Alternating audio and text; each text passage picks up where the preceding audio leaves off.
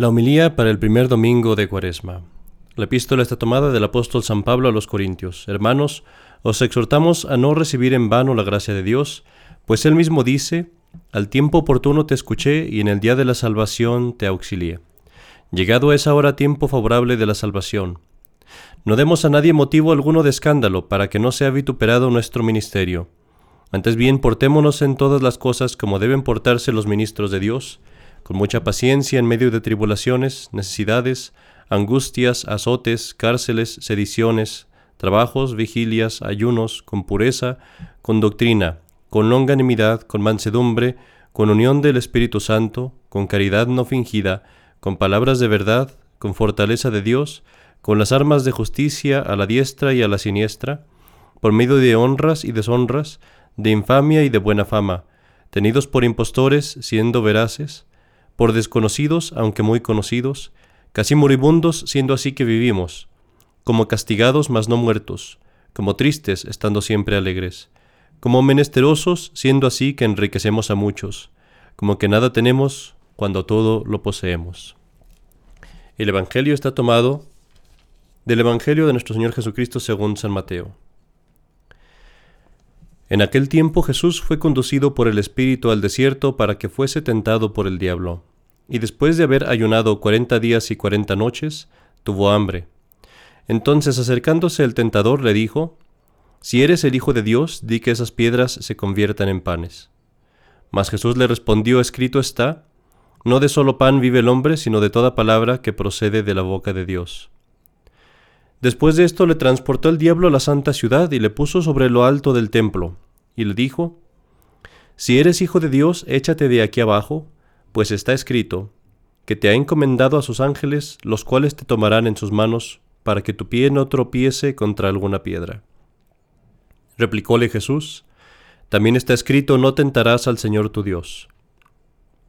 Todavía le subió el diablo a un monte muy alto, y mostróle todos los reinos del mundo, y la gloria de ellos, y le dijo, Todas estas cosas te daré si postrándote delante de mí me adorares. Respondióle entonces Jesús, Apártate de ahí, Satanás, porque está escrito, adorarás al Señor Dios tuyo, y a Él solo servirás. Con eso le dejó el diablo, y he aquí que se acercaron los ángeles y le servían. En el nombre del Padre, y del Hijo, y del Espíritu Santo. Amén. Queridos hermanos, entramos oficialmente a la temporada de Cuaresma, esta práctica que está llena de bendiciones para nosotros. En Estados Unidos la cuaresma incluye los 40 días de ayuno y quisiéramos exhortar a, nuestros, a las personas que nos escuchan en México, en Latinoamérica, en otros lugares, que procuren esta cuaresma practicar esta práctica antigua de la iglesia de ayunar durante los 40 días de la cuaresma. Este ayuno se hace tomando solamente dos colaciones, dos comidas pequeñas, que juntas no equivalgan a la comida principal. La comida principal se hace solamente una vez al día y esa comida puede incluir carne, excepto en los viernes y algunos otros días de la cuaresma, y se debe de comer después de mediodía. En otras palabras, el ayuno, como se recomienda, como se practica aquí en Estados Unidos, por la Iglesia Católica obviamente, es comer una sola vez al día en ciertos días se puede comer carne, los viernes y otros días de la cuaresma no. Y esa comida se debe hacer después del mediodía. Y además se permiten, de nuevo, dos, eh, dos colaciones, dos comidas pequeñas que sean para aliviar el cuerpo de la, de la penitencia. Esta práctica es muy, muy beneficial. Piensa por un momento, ¿qué sería de tu vida espiritual si no tuviéramos la cuaresma? ¿Qué tan pronto creceríamos en nuestras pasiones, en el orgullo, en la soberbia, en la lujuria, en la glotonería, si no tuviéramos esta, esta temporada en la que la iglesia nos restringe? ¿Qué tan pronto nos olvidaríamos de Dios? Pero al contrario, tenemos esta temporada, tenemos esta práctica espiritual que cada año nos trae de vuelta a Dios. Es como si fuera algo así como una podadora, como una podadora de un árbol, que eh, al podar al árbol se procura que no quede tan grande y que no cause riesgo. pues así en nuestra alma, en esta podadora se podan nuestras pasiones, nuestras inclinaciones perversas, nuestras lujurias, nuestras glotonerías, nuestros desórdenes. Esto es lo que es la cuaresma para nosotros. La cuaresma es un tiempo de entrenamiento, es un tiempo de fortaleza. Es una clase, es una clase muy poderosa que la Iglesia nos da, como una buena maestra, de cómo salvar nuestras almas. Y esto lo podemos ver realizado en aquella primera cuaresma que existió en la Iglesia Católica y esta fue aquel ayuno que nuestro Señor Jesucristo realizó en el desierto. Veamos estas lecciones que nos da el Evangelio de hoy. Comienza el Evangelio diciéndonos que Jesús fue conducido por el Espíritu para que fuese tentado por el diablo. El Espíritu aquí es el Espíritu Santo, obviamente, pero uno se puede preguntar cómo es posible que el Espíritu de Dios guíe a nuestro Señor Jesucristo a ser tentado. Bueno, para explicar esto, vamos explicando lo que la palabra tentación puede significar. Tentación viene del griego peirasmos, que en griego quiere decir ser puesto a prueba, es una prueba. Y así la palabra tentación puede tener dos significados, uno bueno y uno malo. El tipo malo de tentación o la, o la, forma mala de una tentación sería cuando se nos invita al pecado moviendo nuestras pasiones y eso es lo que hace el demonio. Dios nunca nos puede mover a una tentación de esta manera. Es el no nos dejes caer en tentación del Padre nuestro. Pero hay un buen tipo de peirasmos, hay un buen tipo de prueba, un buen tipo de tentación, y esto es cuando Dios nos mueve a ciertas situaciones en las que seamos probados y en las que nuestra virtud crezca. Dios hace esto como lo hace un padre de familia que está orgulloso de su hijo y que desea que su hijo adquiera gloria para sí, que adquiera o para su padre y para su familia, que adquiera un nombre, por decirlo así y permite que su hijo entre a peleas o a la guerra o a torneos para que se haga su hijo mejor, para que se haga más fuerte, para que tenga más gloria. Así nuestro Señor Dios a veces nos permite entrar en estas tentaciones para dar más gloria a Dios con nuestra victoria. Fue de esta manera que nuestro Señor Jesucristo fue tentado. Notemos, ahora que vemos bien qué tipo de tentaciones, puede haber, notemos también que el demonio, cobarde como es, no nos va a tentar cuando estamos fuertes, se va a esperar hasta el momento en el que estemos más débiles. Y así vemos que esperó hasta el momento en el que nuestro Señor había ayunado ya por cuarenta días. Fue hasta entonces que se atreve a tentar a Dios, a nuestro Señor. Los santos padres nos dicen que fue Satanás mismo quien tentó a nuestro Señor Jesucristo. Pero también nos dicen que tenía miedo, y tenía miedo porque no sabía con quién estaba lidiando, no sabía quién era exactamente este hombre. No sabía si era solamente un hombre o si era el mismo Hijo de Dios hecho hombre. Y aquí vemos también que el demonio, a pesar de ser muy inteligente, a pesar de ser un espíritu, es permitido por Dios que permanezca en la ignorancia y que haga cosas muy estúpidas. Y esta es otra razón por la que a veces Dios nos permite que seamos tentados, para castigar el orgullo de Satanás y de los otros demonios. Porque para el demonio, el ser humillado por Dios no es tan humillante, pero el ser humillado por los hombres, por criaturas, es la peor humillación posible. Y así nuestra victoria de la tentación humilla al demonio y da gloria a Dios. Ahora pongamos atención a las tentaciones del demonio y vamos a notar algunas cosas. La primera es que el demonio tienta a nuestro Señor Jesucristo por aquellas tres vías del pecado que San Juan describe. La concupiscencia de la carne, la concupiscencia de los ojos y el orgullo, la soberbia de la vida. Primero, Satanás tienta a nuestro Señor Jesucristo, tratando de hacerlo a través de la concupiscencia de la carne. Digo tratando porque nuestro Señor Jesucristo no tenía desordenada concupiscencia, como la tenemos nosotros. Pero trata de hacerlo por esa vía, sugiriéndole que convierta las piedras en pan.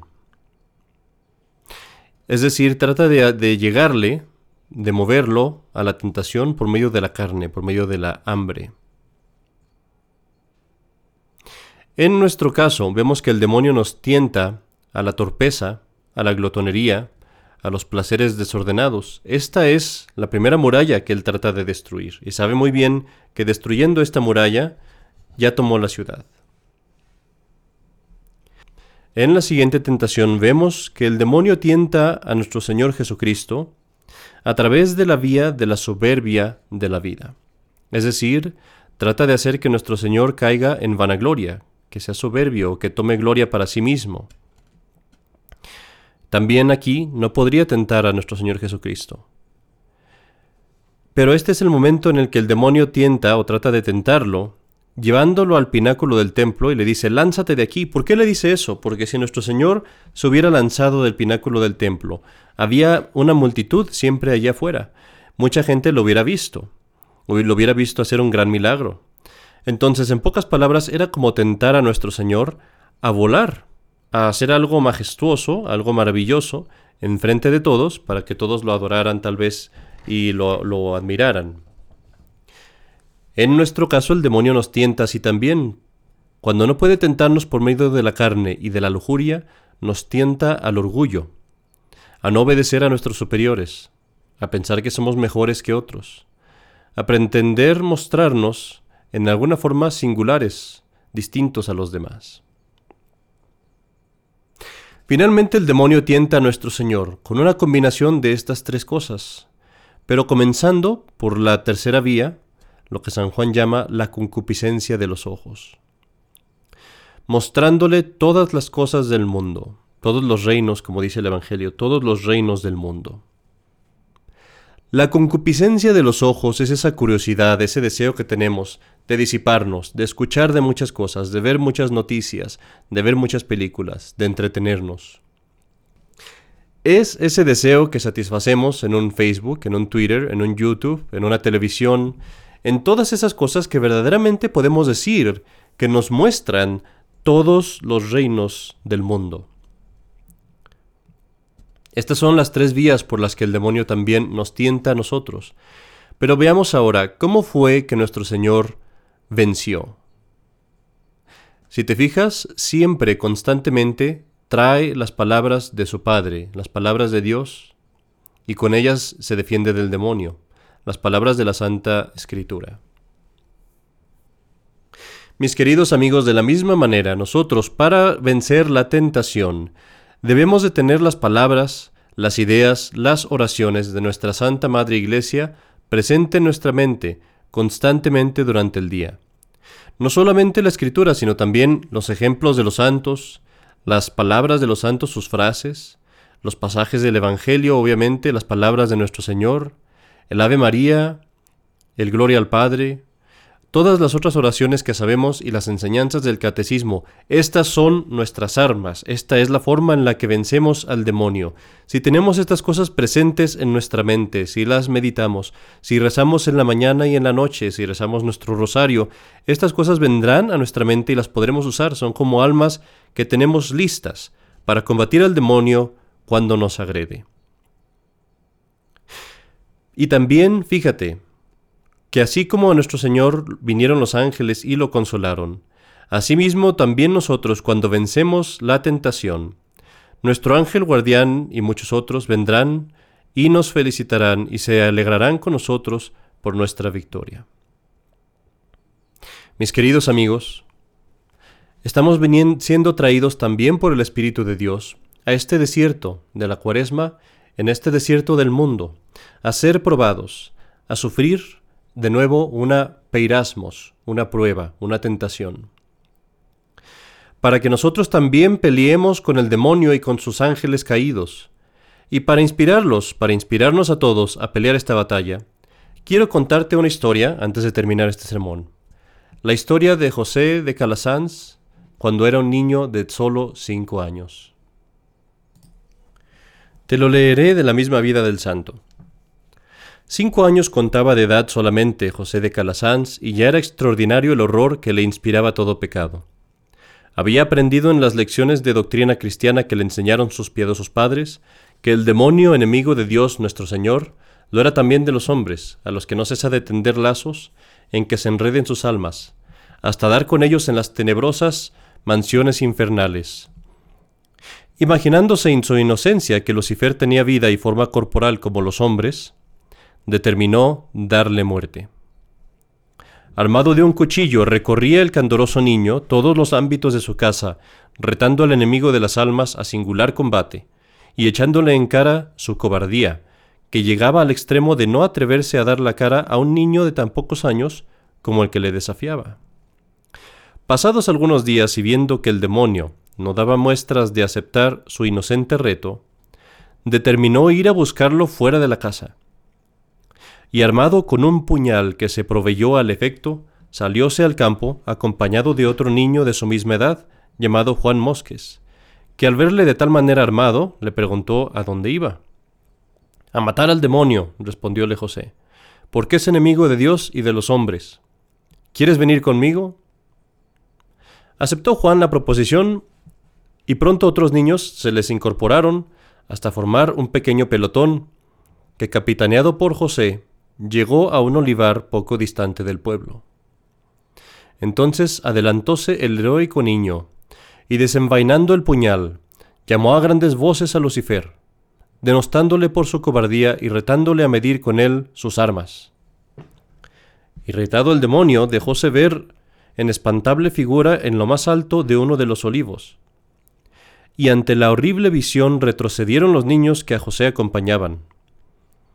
No así el valeroso campeón del Señor, cuyo ardimiento creció a la vista del enemigo, dándole los ánimos suficientes para subir al árbol con el puñal entre los dientes y llegar al sitio donde le esperaba su cruel enemigo. En pie sobre una rama y a gran altura del suelo, empuñó con su diestra mano el puñal y sin considerar el gravísimo peligro que corría, lanzóse contra la horrenda figura, para asestarle un golpe que él, en su inocencia, juzgaba había de ser su muerte. Mas he aquí le esperaba el artero enemigo del género humano, quien, haciendo que se desgajase la rama que sustentaba el cuerpo de José, dio con éste en tierra y desapareció inmediatamente, creyendo haber dejado muerto al animoso niño. No contaba, sin embargo, el espíritu de las tinieblas con la omnipotencia de Dios, que jamás abandona a los que luchan por su santo nombre. José cayó, efectivamente, a tierra desde una altura considerable, pero el brazo poderoso del Señor, sirviéndole de paracaídas, lo depositó con suavidad en el suelo, del que el heroico niño se levantó inmediatamente, y sin lesión alguna para volver enseguida a desafiar al enemigo de las almas con mayor denuedo, sin que éste se atreviera a acudir nuevamente a su reto. Mis queridos amigos, este niño de cinco años reta al demonio. ¿Y nosotros no pelearemos? ¿Somos acaso más cobardes? ¿Somos más débiles? ¿No es acaso el demonio nuestro enemigo también? En esta cuaresma entremos en combate con el demonio, no con un cuchillo, no llamándolo a voces, sino confrontándolo y destruyéndolo, destruyéndolo completamente con las armas que verdaderamente teme, la confesión, la comunión, la destrucción de la ocasión del pecado. En la guerra no hay término medio. Combates con el enemigo no para asustarlo, no para estorbarle, sino para destruirlo. Y si en las guerras humanas esto no se debe aplicar, en la guerra espiritual no hay tregua. Luchamos contra el demonio no porque no nos guste él, sino porque lo odiamos, no porque queramos tenerlo restringido, sino porque queremos destruirlo. Él es nuestro enemigo. A Él debemos combatir y nunca jamás, nunca darle nada de lugar en nuestra vida. A esto es a lo que nos guía hoy nuestro Señor en esta cuaresma. Comencemos pues, luchemos contra el demonio. Él no va a tener misericordia de nosotros, nosotros no tengamos misericordia de Él como San José de Calasanz, lancemos el golpe a matar, el golpe al demonio sin compasión, con nuestras mejores armas, el rosario, el quitar la ocasión de pecado, la confesión y la comunión. En el nombre del Padre, y del Hijo, y del Espíritu Santo. Amén.